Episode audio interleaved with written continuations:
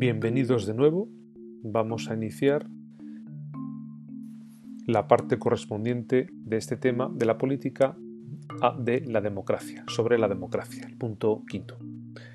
Bien.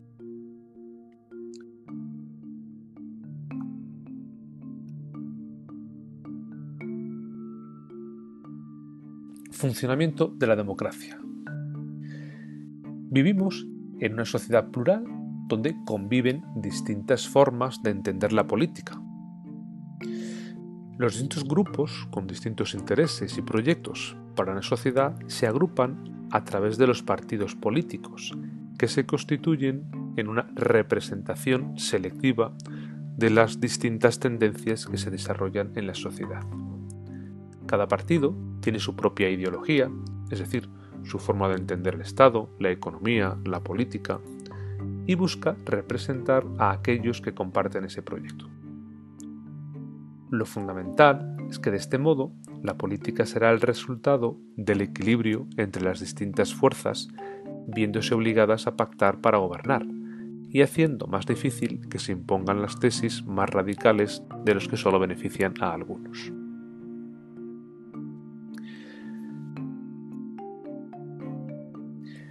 Sin embargo, el gobierno lo hace para todos, no solo para sus votantes. Es decir, que una vez que alguien alcanza el poder, gobierna y toma decisiones no solamente para aquellos que le han votado, sino para todos. Por eso en ocasiones quedan en segundo plano los proyectos políticos de un partido.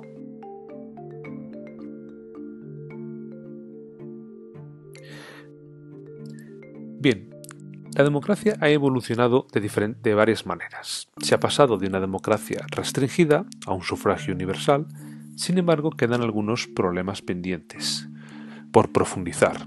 El tema de listas abiertas, la participación real, etc. Sin embargo, también tiene efectos negativos o se ha abusado en la acción de gobierno. No son generalizables, pero también existen. A veces hay algunos partidos políticos que buscan mantenerse en el poder. Y con su acción el poder puede condicionar al elector. Por eso a veces hay que limitar a aquel que gobierna. Algunas estrategias que han desvirtuado la democracia tienen que ver con el clientelismo político. Es decir, no se gobierna para todos, sino que se gobierna para algunos. Se proponen medidas electoralistas en contra del interés común.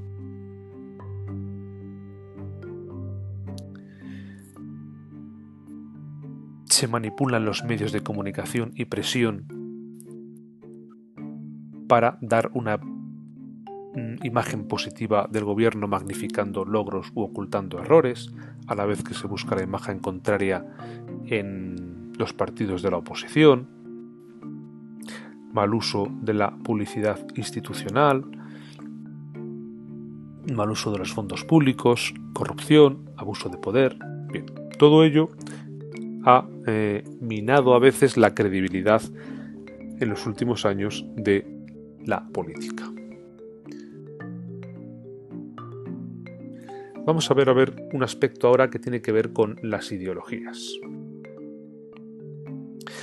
Eh, tradicionalmente hemos, eh, se ha hablado de izquierda y derecha. Sin embargo, hay más maneras de entender esto de la ideología.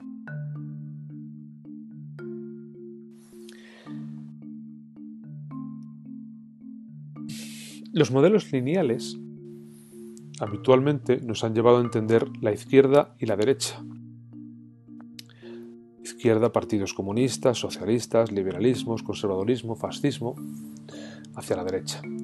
Es decir, un único eje. Sin embargo, esto a veces es una simplificación excesiva porque, bueno, pues no deja de ser una visión unidimensional y bipolar. Sin embargo, hay modelos múltiples que hablan de la ideología en diferentes eh, ejes ejes como el económico y social. Uno de los modelos más representativos es el de Nolan.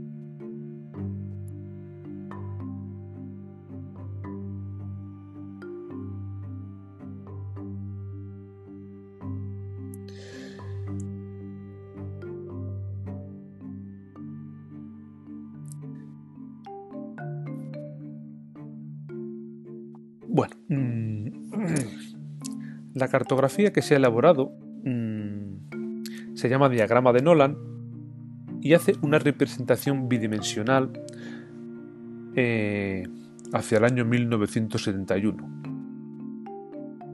En el eje de abscisa se dimensiona el grado de libertad económica y en el de ordenadas el de libertad personal, agrupando después las combinaciones en cinco grandes espacios. Bien, este, este modelo permite no solamente ver una visión económica, sino también una visión social.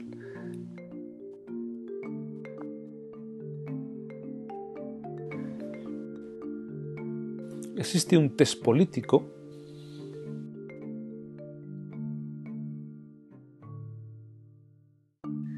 que nos permite realizar nuestro propio diagrama de Nolan. Yo os invito, pondré el enlace, a que hagáis esto. La idea es la siguiente, a partir de una serie de problemas de nuestra sociedad, creo que son 20 problemas, 20 preguntas, en función de las respuestas que demos, nos pondrá dentro de un espectro político. A veces nos puede sorprender de cuáles son nuestros resultados, porque muchas veces uno eh, se define ideológicamente dentro de un marco ideológico por llevar la contraria o por afinidad con alguien. Sin embargo, no se ha parado a dar sus propias respuestas a algunos problemas. Este test lo que nos ayuda es a dar respuesta a eso. Es decir, en función de mis respuestas me pone en un punto político. Bien, es un test completamente anónimo, por tanto yo os invito a que lo hagáis para que eh, esto lo veáis.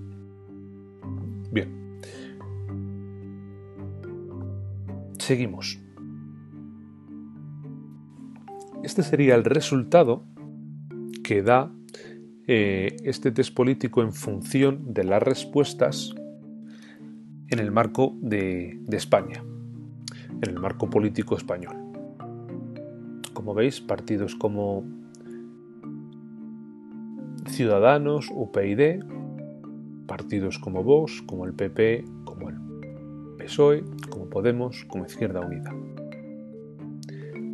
Dentro de este marco que no solamente es de izquierda a derecha, sino que también tiene que ver con lo liberal o lo totalitario, es decir, con la estructura del Estado.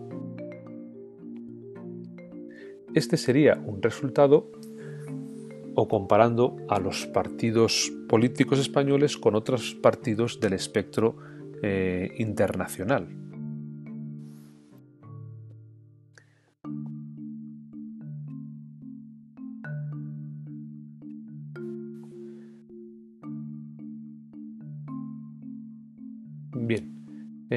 Por, eh, explicar algunos de estos partidos.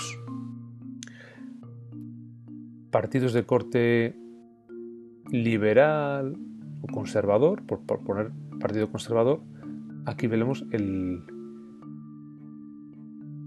partido que sacó, que inicialmente ganó las elecciones para la salida de eh, el Reino Unido de la Unión Europea.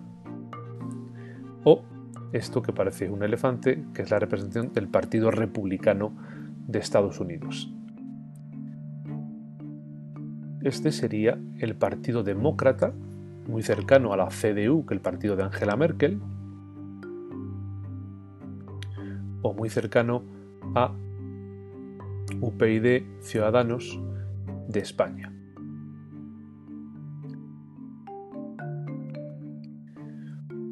Aquí abajo vemos partidos como el Partido Socialista de Venezuela de Hugo Chávez, el Partido Comunista Chino, Izquierda Unida, Unidas Podemos, o el partido eh, italiano de eh, Beppe Grillo, Movimiento 5 Estrellas, o los griegos de Syriza en Grecia. Como veis, esto nos da un panorama que nos acerca bastante más a cómo están nuestros partidos políticos dentro del espectro, internacional.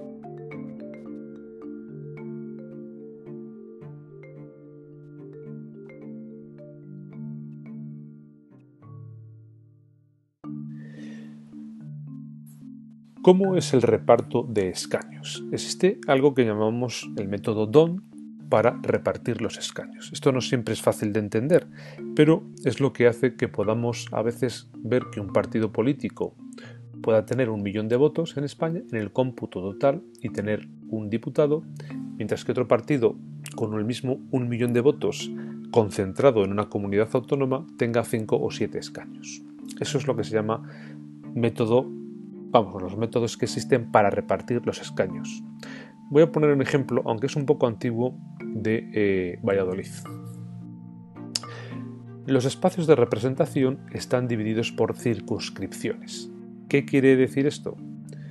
Eh, quiere decir que mm, en función del número de votantes, así se reparten los votos. Vamos a poner una ciudad como Valladolid. Supongamos, el número no es exacto, pero para redondear, que eh, Valladolid tiene 100.000 ciudadanos con derecho a voto, pero tiene 5 eh, escaños en el Parlamento. Es decir, hay que repartir estos 100.000 ciudadanos y sus votos en 5 escaños.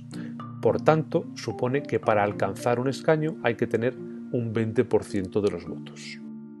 Un resultado, un ejemplo de resultado es el PP tiene 47% de votos, el PSOE 35% de votos, Izquierda Unida un 18% de votos. El que no tiene un 20% de votos ya no tiene diputado. Luego Izquierda Unida queda fuera de la ecuación. Vamos a repartir los escaños de estos dos. 47, por tanto, tiene un escaño, porque llega a 20. El PSOE también llega a 20, luego consigue otro escaño. ¿El PP tiene otros 20? Correcto. Por tanto, llena otro escaño y queda 7% que no se reparte. El PSOE tampoco se reparte porque solo tiene, le sobran 15, un 15%. Por tanto, hasta ahora recontamos. PP tiene dos escaños y PSOE tiene un escaño. Hay que repartir dos escaños más. ¿A quién le sobra representación? Este tenía 40, luego tiene dos escaños.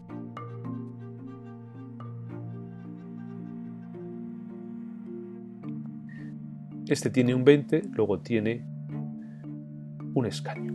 Como siguen sobrando dos, este, 40, este 7% se convierte en el tercer escaño y este 15% se convierte en el segundo escaño. ¿Qué significa esto? Que con un 47% de representación ha obtenido un 60% en escaños que un 35% en representación se ha convertido en un 40% de representación en escaños y que un 18% de representación se ha convertido en nada en escaños.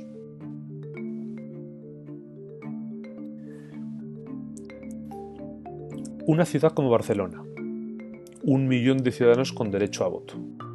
Esto, insisto, es un ejemplo un eh, siete escaños a repartir. Siete escaños a repartir. Eso significa que para conseguir un escaño hay que tener un 14% de votos. Vemos que aquí hay un partido que no llega. Luego es un partido que se queda sin, escaños. Después vamos a seguir repartiendo, como antes. ¿cuántas veces está 14 en 35, en 22, en 17, en 14 o en 12? Vamos a empezar por el más sencillo. El PSOE, el eh, perdón, el PP, concretamente un 14, tiene un diputado, correcto. El PSOE tiene un diputado. Convergencia y Unión, ¿cuántas veces tiene 14? contiene 14 en 35, dos veces, y sobra un tanto por ciento. Esquerra Republicana, un escaño. Como a estos dos les sigue sobrando tanto por ciento y son más, el tercer escaño va para Convergencia y Unión y el segundo escaño para Esquerra Republicana. Dicho de otra manera, para que veamos la distinción o el problema a veces que ocurre en Cataluña eh, entre el nacionalismo y los partidos llamados españolistas.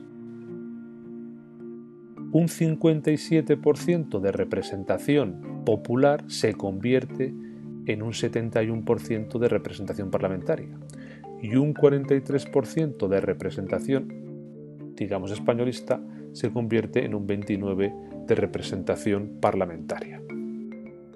Bien, esta situación hace que partidos pequeños o minoritarios pierdan representación en el cómputo total porque nunca alcanzan un escaño, mientras que partidos que se concentran en algunas regiones, Convergencia y Unión y Esquerra Republicana se concentran fundamentalmente en Cataluña, obtengan alta participación en escaños.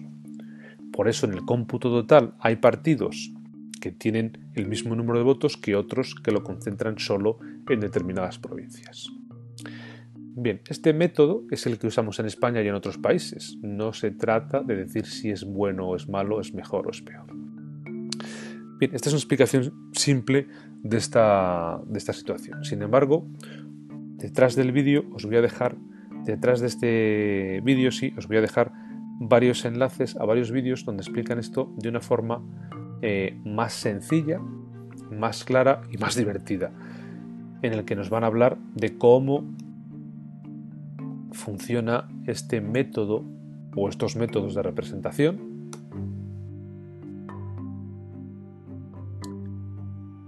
El método DON, otro vídeo sobre el sistema democrático, tiene dos partes, como desde la Grecia hasta ahora esto se ha llevado a cabo, muy interesantes y divertidos. Y con esto daríamos por terminado este tema de eh, la política.